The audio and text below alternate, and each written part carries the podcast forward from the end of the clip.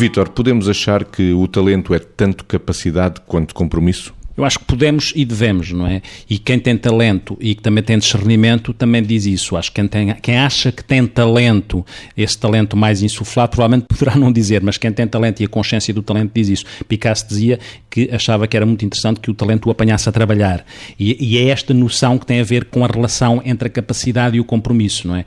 Porque, no fundo, a capacidade e, a, e algumas coisas de base que sejam mais uh, predisposições ao talento são aquele elemento mais estável do talento, mas o compromisso é aquele elemento mais dinâmico. Se eu não me comprometer com a coisa, a coisa não surge, é, é, seja a coisa o que for. E como tal, esta relação entre a capacidade prévia que eu possa ter e o compromisso dinâmico que eu possa criar, compromisso esse que no fundo está ligado também a um exercício de vontade, está ligado ao meu esforço para trabalhar o meu talento, à minha capacidade de trabalho. Se nós olharmos, por exemplo, ao Cristiano Ronaldo, com certeza que ele tem talento de base, mas toda a gente diz que a capacidade de trabalho dele supera a capacidade de trabalho de qualquer um e, portanto, essa hipertrofia do seu talento é fundamental para que o talento tenha essa capacidade de superação que esta noção de compromisso bebe da motivação.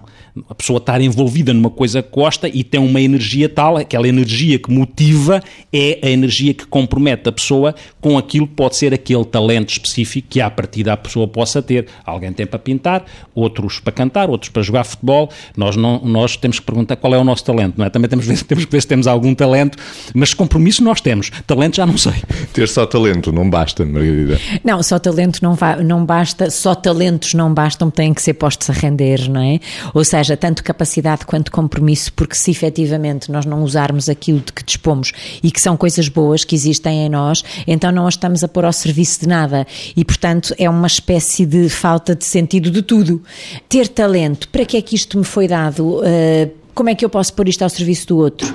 Existir talento sem existir compromisso, existir uh, talento sem sentido, ter talentos que não são rentabilizados é mais ou menos a mesma coisa do que ter asas e não voar. Isso, se nos é muito fácil, em termos de imagem, eh, pensar porque é que um pássaro tem asas, como é que um pássaro com asas que seja treinado e que esteja bem de saúde não voa, porque é que nós não pensamos que os talentos são as nossas asas e que as asas são na base de termos o compromisso com os outros e com aquilo que nos rodeia para podermos usá-los em benefício do que seja, portanto, do que quer que seja.